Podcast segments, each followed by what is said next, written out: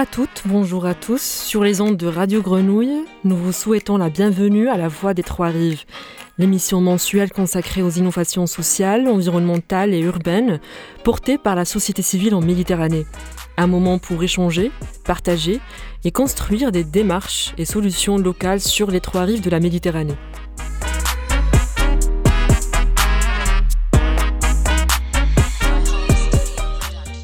De Marseille, la voix des Trois-Rives est portée par la chaire Société civile, Transition urbaine et territoriale en Méditerranée et par le master Transition des métropoles et coopération en Méditerranée, tous les deux au sein de l'Institut d'urbanisme et d'aménagement régional d'Aix-Marseille.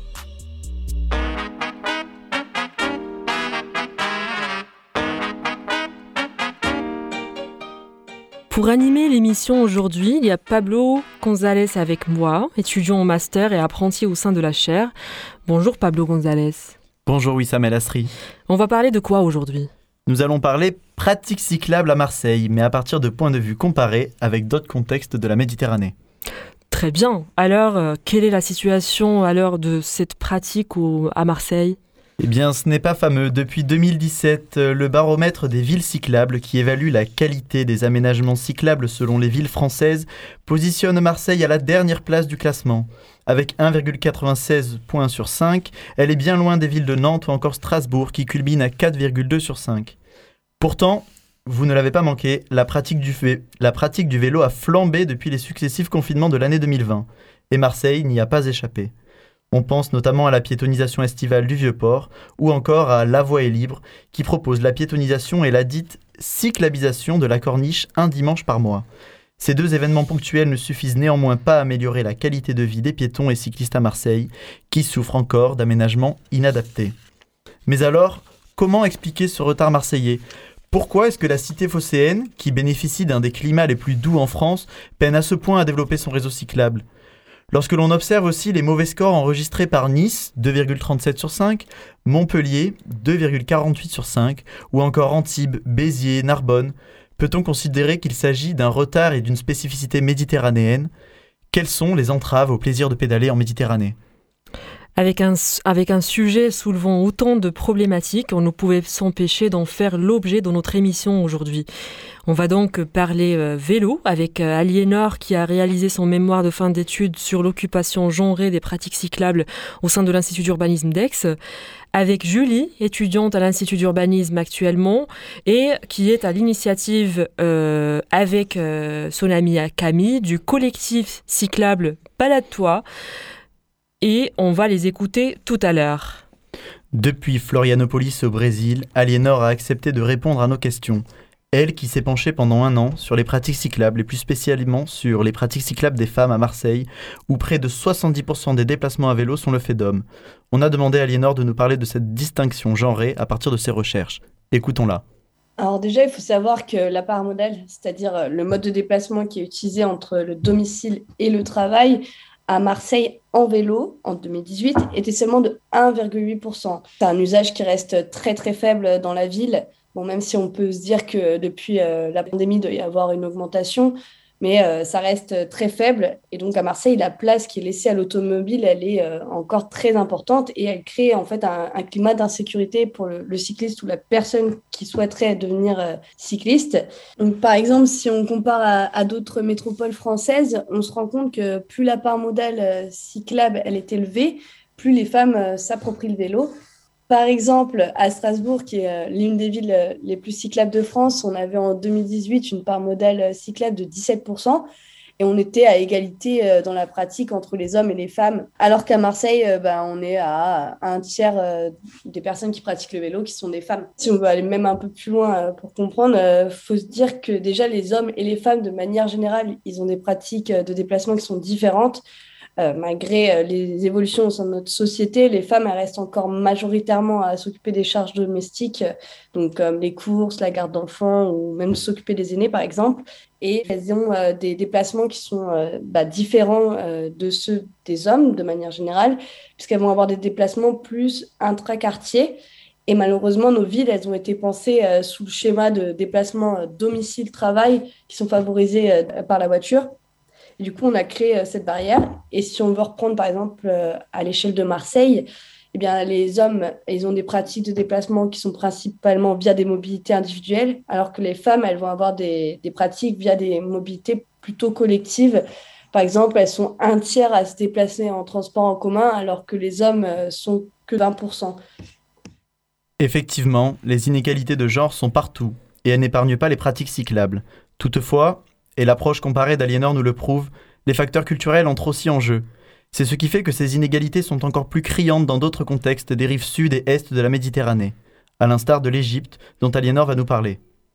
Du coup, culturellement, euh, on nous a infligé que le vélo était euh, déjà un, sport qui était principalement dédié aux hommes. C'est le cas notamment avec le, Tour de France, qui est l'un des événements sportifs les plus diffusés au monde et qui est essentiellement masculin, du moins jusqu'à cette année, parce qu'apparemment, il va revenir euh, avec une compétition féminine.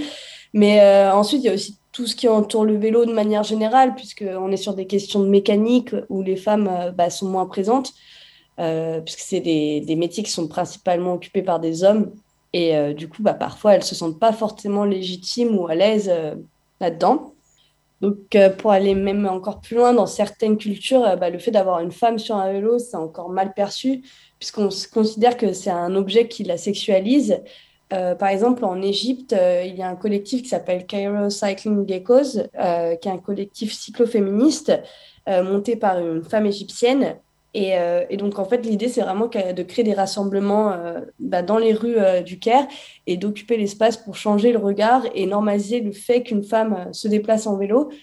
Et elles ont une approche assez globale puisqu'elles vont au-delà de la pratique cyclable, elles ont une approche plus sociale euh, où elles apportent des repas dans des quartiers défavorisés, puisque c'est aussi dans ces quartiers-là que l'image euh, bah, du, vélo est, encore euh, mal acceptée.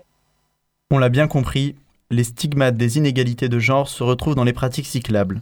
Mais alors, pourquoi est-ce qu'il est si important que les femmes se mettent en selle elles aussi? Et par où commencer pour s'approprier cette pratique? Alinor en a les astuces, écoutez-la.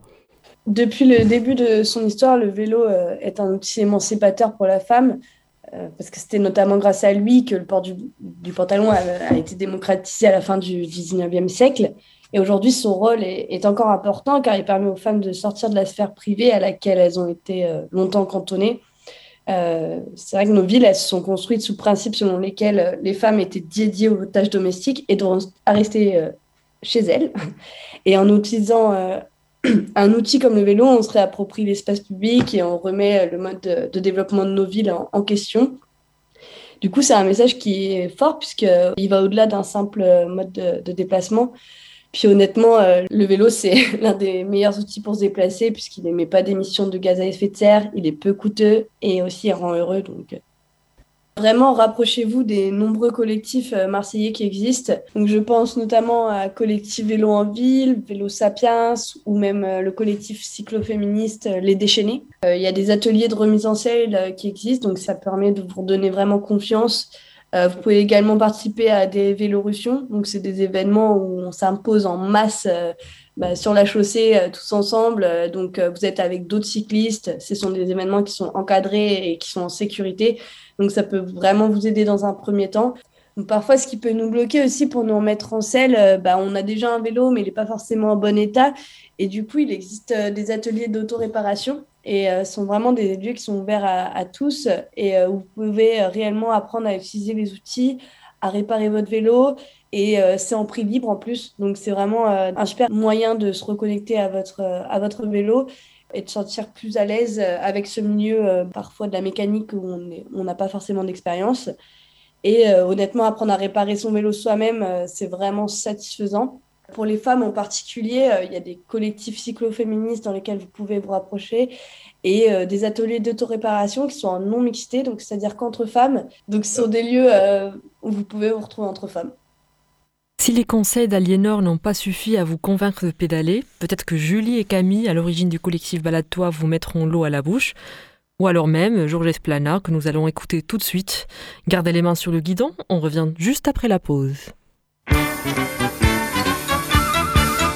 Fais du vélo, fais du vélo, tu vas te faufiler partout et doubler toutes les autos. Fais du vélo, fais du vélo tu n'auras plus, non jamais, plus jamais les nerfs à fleur de peau. Fais du vélo, fais du vélo, tu iras plus vite et tu seras heureux comme un poisson dans l'eau. Fais du vélo, fais du vélo, tu n'auras plus jamais de morale à zéro. Le seul moyen de se refaire une santé. Un peu de courage, allez, allez, faut pédaler. Prends ta bicyclette et tu seras toujours à l'heure. Baisse la tête et t'auras l'air d'un coureur. Fais du vélo, fais du vélo. Tu vas te faufiler partout et doubler toutes les autos. Fais du vélo, fais du vélo. Tu n'auras plus, non jamais, plus jamais les nerfs à fleur de peau. Fais du vélo, fais du vélo. Tu iras plus vite et tu seras heureux comme un poisson dans l'eau. Fais du vélo, fais du vélo. Tu n'auras plus jamais le moral à zéro. Toi, contrairement à tous les géants de la route, tu prendras le temps de boire et de casser la croûte. Tu vas pédaler tranquillement, toujours pépère, et découvrir les joies de la vie au grand air. Fais du vélo, fais du vélo. Tu vas te faufiler partout et doubler toutes les autos. Fais du vélo, fais du vélo. Tu n'auras plus, non jamais, plus jamais les nerfs à fleur de peau. Fais du vélo, fais du vélo. Tu iras plus vite et tu seras heureux comme un poisson dans l'eau. Fais du vélo, fais du vélo.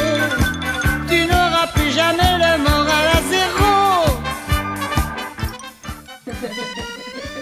J'entends des rires, je vois que cette musique vous a plu.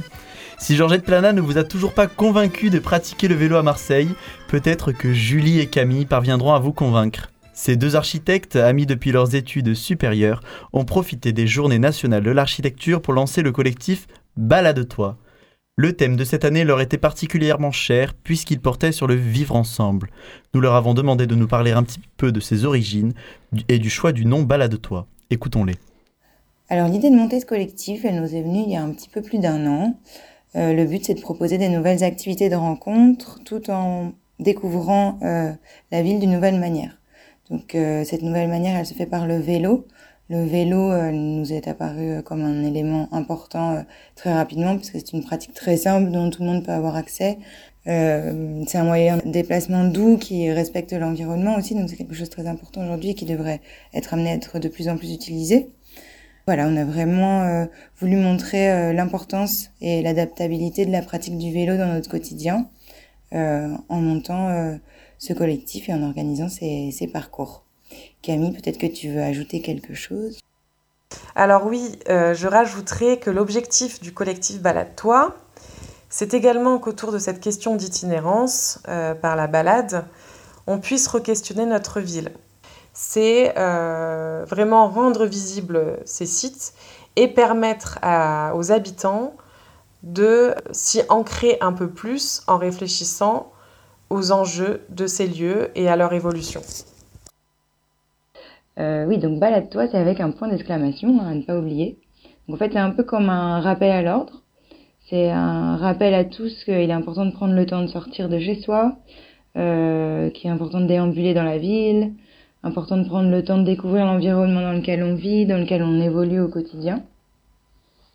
Donc on a choisi euh, d'utiliser l'impératif euh, parce que euh, ça nous semble comme être une nécessité en fait pour notre bien-être à tous de prendre le temps de se balader.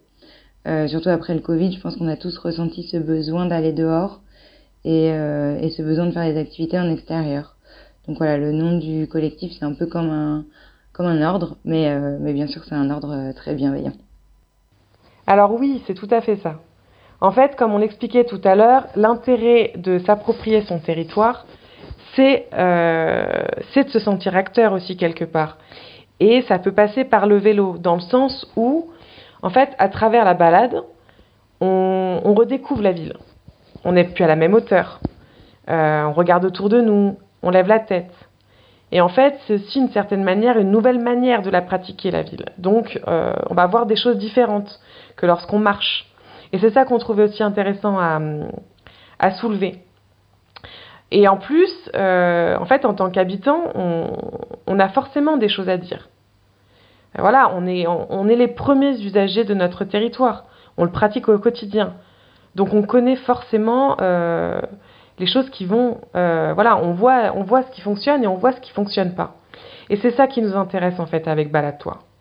c'est de donner la possibilité en fait aux habitants de participer afin d'améliorer ces, territoires et de réfléchir ensemble sous une démarche participative, collaborative, euh, à l'évolution de ces sites. Julie et Camille nous ont expliqué comment peut-on découvrir et s'approprier son territoire à l'aune d'une balade à vélo. Nous leur avons demandé de nous parler de toutes les actions qu'elles mènent au sein du collectif. Écoutons-les. Alors l'idée de ce collectif, comme on le disait, c'est de sensibiliser à la pratique du vélo, oui, euh, mais c'est aussi de donner une nouvelle manière de voir sa ville, et de découvrir en fait les nombreuses initiatives qui existent à Marseille. Donc pour cela, euh, on se met en lien avec de nombreux acteurs qui proposent des nouvelles façons d'investir la ville. Et l'idée, en fait, est qu'ils puissent présenter leurs actions euh, et leurs projets. Donc par exemple, les deux dernières balades qu'on a organisées euh, il y a deux trois semaines maintenant, elles ont eu lieu dans le 14e et le 15e arrondissement de Marseille. donc on proposait trois étapes dans trois lieux différents. Euh, la première étape, c'était la découverte du parc métropolitain de Foresta. C'est un projet de l'organisation Yes We Camp, un projet à vocation plus euh, environnementale. Euh, la deuxième étape, c'était la découverte de la Cité des Arts de la rue. C'est un lieu qui promeut la culture des arts et qui met à disposition d'immenses ateliers pour différents artistes. et la dernière étape, c'était encore une fois artistique, mais plus, euh, plus sous forme de résidence euh, par la visite euh, de la résidence d'artistes Artagon qui a ouvert ses portes cet été. donc pour chacune de ces étapes, en fait, il y a, on avait prévu une visite et une présentation des porteurs de projets, et dans l'idée de mieux comprendre en fait l'histoire de ce lieu, les objectifs, mais aussi les projets futurs. Et donc c'est dans ce cadre-là que on trouvais vraiment euh, très important de mettre en place une interaction avec les participants euh, afin de discuter justement du futur de, de ces lieux. Donc pour aider euh, à la discussion et à l'échange d'idées, euh, du coup on prépare pour chaque pour chaque parcours en fait un petit livret de mission comme on l'appelle. donc c'est un livret de mission qui est adapté à chaque balade et qui propose une activité dans chaque lieu chaque lieu découvert le temps du parcours. Donc, euh, juste pour donner un petit exemple, euh, à la résidence Artagone, euh, sachant que qu'ils veulent s'ouvrir sur le quartier et mettre en place des activités avec les habitants, on a proposé du coup de discuter du futur aménagement de la cour de la résidence. Donc cette activité, elle a eu lieu avec un collectif d'architectes et d'urbanistes qui réside à Artagone, à la résidence. et ces ateliers, par exemple, on les a fait sur la base de photos de référence et de collages. Donc voilà, euh, c'est vraiment pour dire que ces balades, c'est pas seulement un parcours à vélo, c'est vraiment un parcours urbain qui permet la découverte de nouvelles initiatives, qui pousse les gens euh, aussi à réfléchir à pourquoi est-ce que ces initiatives sont importantes dans notre quotidien et comment est-ce que euh, nous aussi on peut participer à ces initiatives. Donc je pense qu'on peut dire en fait qu'on essaie vraiment de créer du lien.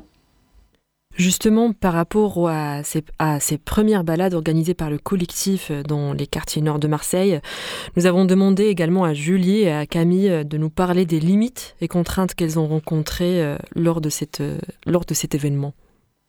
Ce qui nous a vraiment le plus frappé, en fait, c'est le non-accès aux services de vélo public. Les vélos électriques, euh, les Lime par exemple, ils couvrent pas, euh, leurs services ne couvrent pas toute la ville. Donc, en fait, on il y a une véritable limite au niveau de la station du métro Gèze.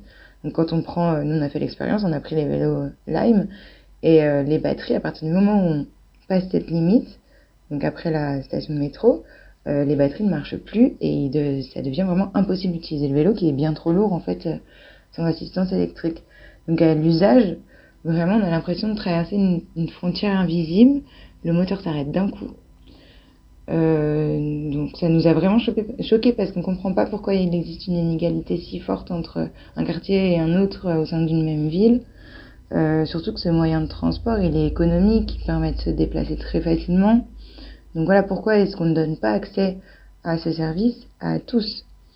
Euh, pourquoi, euh, Pourquoi pas alors que le vélo, il nous permet justement de créer du lien entre les quartiers, de rendre le quotidien plus facile en, en rendant plus accessibles les quartiers nord. Et donc non, euh, malheureusement, il y a un fossé qui continue à se creuser en fait euh, entre ces différents euh, territoires.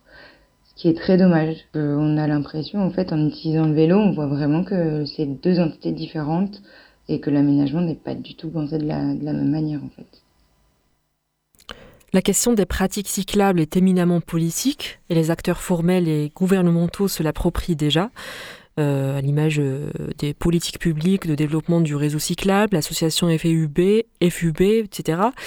On s'est posé la question avec, euh, Julie et Camille, pourquoi est-ce qu'il est si important que des collectifs, des acteurs plus informels relevant de, des sociétés civiles, s'emparent aussi de la question? Pourquoi est-ce qu'il est important que les pouvoirs publics coopèrent avec les membres de la société civile? Aussi, ce qui est hyper important de préciser, c'est qu'on ne peut pas agir seul. Euh, ça, c'est hyper important de le, comprendre dans le sens où la société civile peut faire un premier pas pour identifier les manquements, les besoins et aussi euh, sensibiliser. Ça, c'est clairement essentiel. Et donc, du coup, démontrer que la pratique du vélo est un aspect important pour le, le bien-être euh, du citadin, mais on ne peut pas agir sans les pouvoirs publics. Et, euh, et du coup, c'est en ça que de véritables mesures doivent être prises pour intégrer les vélos de manière sécurisée et accessible à tous dans la ville. Julie a vécu et travaillé à Beyrouth, la capitale du Liban, pendant plusieurs années et elle va nous parler maintenant de son expérience cyclable au Liban. Alors, je dois dire qu'il n'est pas très commun en effet de faire du vélo à Beyrouth. Euh, J'ai d'ailleurs mis euh, un petit bout de temps pour trouver un, vélo euh, au Liban. Euh, je suis même partie au nord du pays, à Tripoli, pour me trouver un vélo qui soit pas trop cher et en de bonne qualité. donc c'est c'est quelque chose qui est vraiment pas commun et pour autant je me déplaçais moi personnellement quotidiennement à vélo entre mon lieu de travail, mes quartiers de prédilection et, et mon lieu de mon domicile, quoi. Mais après, il faut être bien conscient qu'il n'y a aucune piste au Liban et que c'est quelque chose qui n'a pas du tout été pensé. Euh, faut savoir aussi a même rien que les transports en commun, euh, on n'en trouve euh, aucun. Donc le, le vélo, ça viendra bien après, à mon avis. pour autant, je suis pas la seule à, enfin, j'étais pas la seule en tout cas à faire du vélo. Il y avait pas mal Bon là généralement c'était euh, des expatriés aussi qui utilisaient cette, pratique du vélo et euh, et puis beaucoup les travailleurs euh, domestiques qui sont malheureusement très peu payés et pour qui bah, c'était un moyen de transport qui est assez économique. Voilà. Faut aussi dire que pour les Libanais, faire du vélo, c'est pas du tout commun dans leur quotidien. Ils vont faire du vélo peut-être à la campagne, louer un vélo par-ci par-là pour se balader sur la côte. Euh, mais ça reste d'un, ça reste une activité très euh, très rare et liée au tourisme. Euh, parce que aussi euh, généralement ils ont des longues distances à faire euh, entre leur domicile et leur lieu de travail qui leur permettent pas d'utiliser le vélo alors que nous je pense que en France par exemple ou en Europe on a cette culture du vélo qui est un peu plus ancrée parce qu'on essaye de vivre assez proche de nos lieux de travail, je pense que ça joue beaucoup. Le collectif Balade-toi est assez récent, comme vous l'avez sûrement compris, mais il y a déjà toute une série de projets en perspective et avec des partenaires aussi. Julie et Camille nous parlent de l'avenir de ce collectif. Écoutons-les jusqu'au bout pour avoir clé en main les moyens de les rejoindre et de participer à la prochaine balade organisée. Alors, des nouveaux parcours sont en cours de préparation. Euh, donc en fait, on va partir à la rencontre de nouveaux quartiers de Marseille et faire découvrir des nouveaux acteurs du coup. Parce qu'en fait, ce qu'on souhaite avec le collectif, c'est euh, c'est pas rester ancré sur un même territoire, c'est vraiment faire découvrir d'autres quartiers de Marseille, d'autres acteurs, euh, voilà, et rester dans cette dynamique de promouvoir en fait. Et donc du coup, peut-être qu'après, euh, dans le futur, peut-être qu'on on, on, créera du lien entre ces lieux euh, en fonction des euh, des questions qu'on aura, aura fait, émerger, ça, pourrait ça peut être très très intéressant de faire ça. Et aussi, euh, par rapport aux balades qu'on a fait récemment, on souhaite en fait développer le, partenariat avec les, personnes qu'on a rencontrées. Et en fait, à travers les, les, notre carnet de mission dont, dont Julie parlait tout à l'heure, on a fait émerger en fait des, des idées euh, pour chaque lieu. Et en fait, euh, voilà, ces, idées vont, émerger en, projets. Et en fait, c'est ces projets-là qu'on aimerait, euh, qu'on aimerait développer par la suite. Donc, notamment, on peut vous en parler. On, peut vous citer un, un, développement de projet, par exemple avec la Cité des Arts de la Rue. dans nos carnets de mission, à un moment donné, se poser la question du réaménagement, du réaménagement du pont de, du ruisseau des Égalades. Et euh, quand on est arrivé euh, pendant les balades, en fait, le pont avait disparu. Il restait une planche. Parce qu'en fait, je ne sais plus si vous vous souvenez, mais en fait, à ce moment-là, il y avait eu euh, énormément de, de, pluie.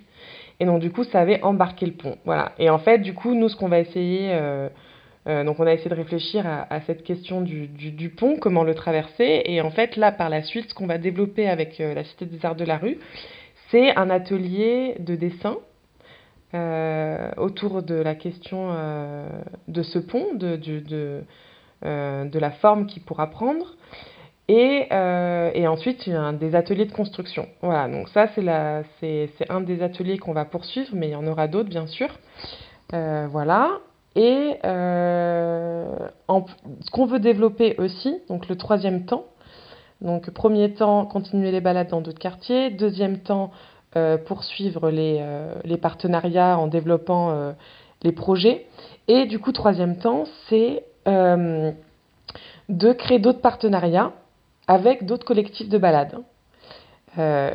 Donc notamment avec Bureau des guides, voilà. Donc, euh, on aimerait développer une, une, une balade avec eux.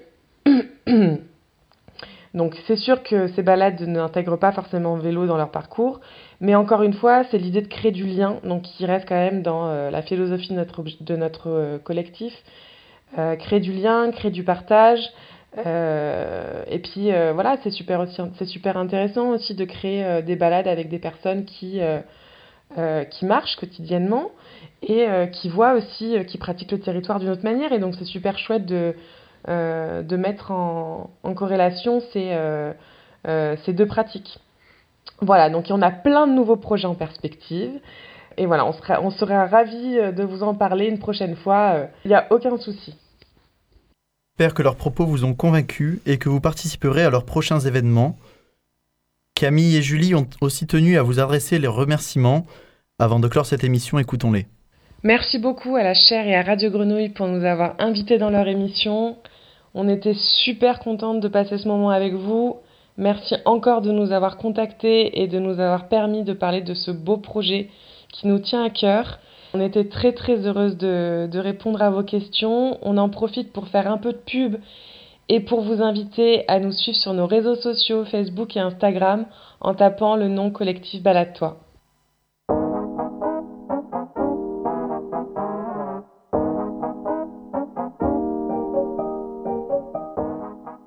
C'était La Voix des Trois Rives, l'émission qui s'intéresse aux initiatives portées par les sociétés civiles en Méditerranée. Nous remercions Aliénor Guilloni, Julie Brun et Camille Fabre d'avoir répondu à nos questions. Merci aussi à Radio Grenouille et surtout à Papy pour le temps qu'ils nous ont consacré.